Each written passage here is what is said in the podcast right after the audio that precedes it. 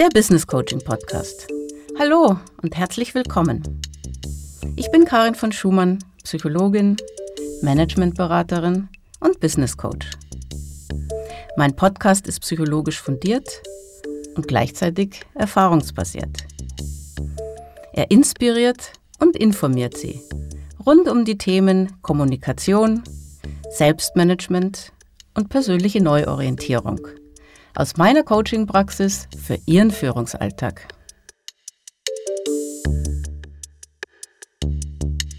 Lukas Kremer ist schon seit zwei Jahren Teamleiter im Einkauf eines Großkonzerns und derzeit unzufrieden in seinem Job. Naja, bitte verstehen Sie mich nicht falsch. Ich mag mein Team und meine Arbeit an sich schon sehr. Aber in letzter Zeit verbringe ich ganze Nachmittage in Online-Terminen, in denen ich so gut wie nichts beitragen kann. Und dann die E-Mail-Flut. Irgendwie habe ich das Gefühl, dass ich kaum noch das tue, was ich eigentlich tun sollte und gerne tun würde. Verstehe ich das richtig, dass Sie gerne mehr Zeit und auch Energie in die Aufgaben und Themen investieren würden, die Ihnen Freude machen? Ja, ganz genau. Dann habe ich auch das Gefühl, besser voranzukommen und mehr Sinn zu stiften. Aber ich glaube nicht, dass ich an meiner Situation viel verändern kann. Meine Aufgaben sind ja, wie sie sind, und den Job zu wechseln. Ich mag ja, wie gesagt, mein Team und bin gerne Einkäufer. Lukas Krämer beschreibt eine typische Situation, in der sich gerade seit der Pandemie mehr und mehr Fach- und Führungskräfte befinden. Wie kann ich meinen Job so gestalten, dass er mir wieder besser gefällt, ohne die Position zu wechseln? Könnte man die grundlegende Frage formulieren. Und hier kommt Jobcrafting ins Spiel. Jobcrafting ist ein Konzept aus der positiven Organisationspsychologie und hat in den letzten Jahren viel Beachtung gefunden. Amy Wisniewski und Jane E. Dutton gelten als die Urheberinnen. Ihre These lautet, es geht weniger darum, Menschen zur Arbeit zu motivieren, sondern mehr darum, sie zu unterstützen, selbst aktiv zu werden und ihre eigene Arbeit motivierend zu gestalten. Es geht also um das proaktive Anpassen der Arbeit an die eigenen Bedürfnisse, die eigenen Vorstellungen, und zwar ganz und gar eigenverantwortlich. Klingt wie Wunschdenken, ist aber machbar. Bevor gecraftet werden kann, schaue ich mir die Tätigkeiten meines Coaches erstmal genauer an. Welche Aufgaben gehören zu seinem Job? In welchen unterschiedlichen Arbeitsbereichen ist er aktiv? Lukas Kernthema ist der Einkauf. Mit seinem Team betreut er große Ausschreibungen, organisiert Bieterworkshops und verhandelt mit Lieferanten. Dazu muss er sich eng mit den Fachabteilungen abstimmen, damit die beste Auswahl fürs Unternehmen getroffen wird. Hinzu kommen seine Aufgaben als Führungskraft und naja, dann sind da noch die vielen operativen Dinge, die Flut an E-Mails und die vielen Meetings, die er eingangs beklagt hat. Im nächsten Schritt interessiert mich, was ihm bei der Arbeit generell wichtig ist. Welche Werte und Eigenschaften sollten Ihren Job denn unbedingt ausmachen? Ja, da muss ich mal nachdenken. Also zuerst ist mir wichtig, dass ich offen und ehrlich mit allen kommunizieren kann. Und Teamwork als Basis für gute Zusammenarbeit. Gleichzeitig möchte ich aber auch unternehmerisch und ganzheitlich denken und unsere Firma durch gute Ergebnisse voranbringen. Effektivität und Sinnstiftung, das ist mir auch wichtig. Als letzten Vorbereitungsschritt arbeite ich mit Lukas Kremer noch die Stärken heraus, die ihn charakterisieren. Die Methode dazu heißt Erfolgsgeschichten und ich habe sie in einer früheren Podcast-Folge schon beschrieben. Signaturstärken erkennen oder was genau macht sie erfolgreich, lautet der Titel dieser Podcast-Folge 3. Hören Sie gerne mal rein. Es ist ein super Ansatz aus der positiven Psychologie, indem Sie sich mit Ihren Erfolgen beschäftigen, Ihre Erfolgsgeschichten schreiben, lernen Sie Ihre zentralen Stärken kennen und können sie auch ganz konkret benennen. Verhandlungsgeschick, Organisationstalent, Entscheidungs- und Kontaktfreude. Das klingt wirklich gut. Aber ich glaube tatsächlich, das bin ich auch alles. Und einen Blick über den Tellerrand hinaus, den hat mir meine Chefin letztens sogar ausdrücklich bestätigt. Das denke ich auch. Im nächsten Schritt können wir nun überlegen, wie das besser zusammenpassen kann. Es gibt im Wesentlichen zwei Arten des Jobcraftings. Das behaviorale, also verhaltensbezogene, und das kognitive Crafting. Mit Lukas Krämer möchte ich mich zunächst auf das kognitive Jobcrafting konzentrieren. Beim kognitiven Jobcrafting geht es darum, die Art und Weise, wie wir unseren Job wahrnehmen, zu verändern. Damit möchte ich ihm helfen, seine Arbeit einmal aus einem anderen, ganz neuen Blickwinkel zu sehen.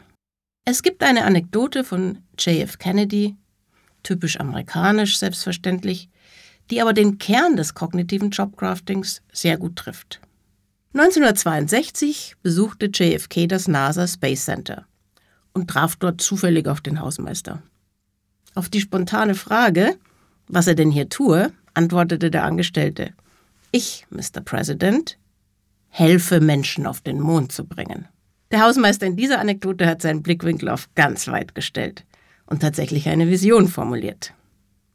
Im Coaching ordnen wir zunächst Lukas Aufgaben, seine Stärken und die Dinge, die ihm bei der Arbeit wichtig sind, so an, dass wir verschiedene Rollen beschreiben, die Lukas bei der Arbeit einnimmt. Er sorgt im Einkauf dafür, dass die richtigen Lieferanten ausgewählt und somit qualitativ hochwertige Produkte kostengünstig eingekauft werden. Dadurch, dass er das gut organisiert und geschickt verhandelt, kann er Sinn stiften und das Unternehmen voranbringen.